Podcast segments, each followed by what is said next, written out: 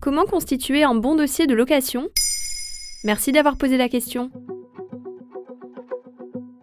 Nouvelle année, nouvelle résolution, vous avez peut-être décidé de changer de lieu d'habitation.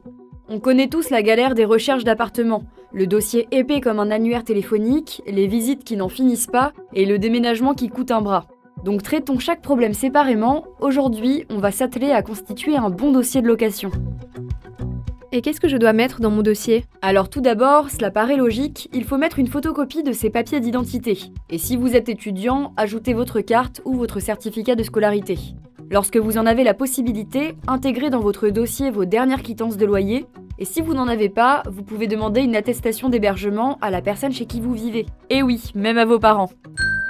Quand vous avez un revenu, ajoutez vos trois derniers bulletins de salaire, votre avis d'imposition, une attestation d'employeur, et si vous n'avez pas de revenus, ce n'est pas grave, vous mettrez ceux de vos garants.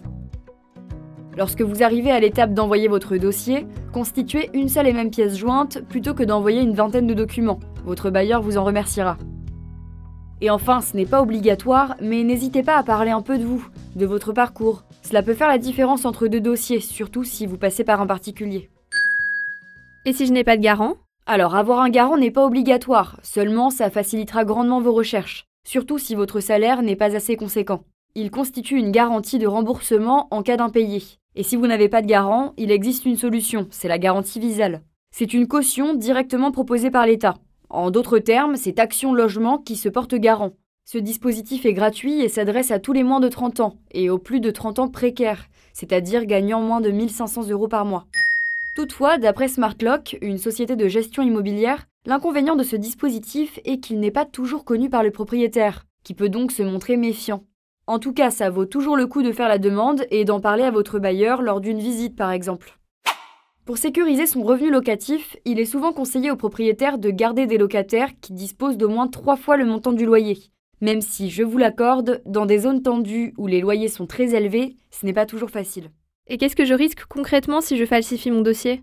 Il est vrai que, faute à une crise sans précédent sur le marché du locatif, il peut parfois être tentant de modifier sa fiche de paye, surtout si vous ne gagnez pas plus de trois fois le loyer ou si vous disposez d'un contrat précaire. On n'a aucun chiffre pour quantifier les dossiers falsifiés, mais d'après BFM, on peut facilement penser que ce nombre est important. Cette pratique peut se révéler extrêmement risquée. Outre la résiliation de son bail, le locataire s'expose à des peines de prison, marquant à jamais son casier judiciaire. D'après l'article 441.1 du Code pénal, les peines pour faux et usage de faux sont portées à 3 ans d'emprisonnement et à 45 000 euros d'amende lorsque l'infraction est commise en vue de porter préjudice au trésor public ou au patrimoine d'autrui. Pour finir, soyez également vigilants, les arnaques sont nombreuses. Attention aux appartements aux photos enjoliveuses où les prix sont bien au-dessous de ceux du marché. D'ailleurs, vous n'êtes pas obligé de donner votre dossier avant une visite, et lorsque vous l'envoyez, n'oubliez pas d'ajouter un filigrane à vos documents, celui-ci évitera qu'il soit utilisé à d'autres fins. Voilà comment constituer un bon dossier de location. Vous souhaitez réagir à cet épisode? C'est possible et ça se passe sur Spotify. Vous pouvez commenter l'épisode et répondre au sondage du jour directement sur l'appli.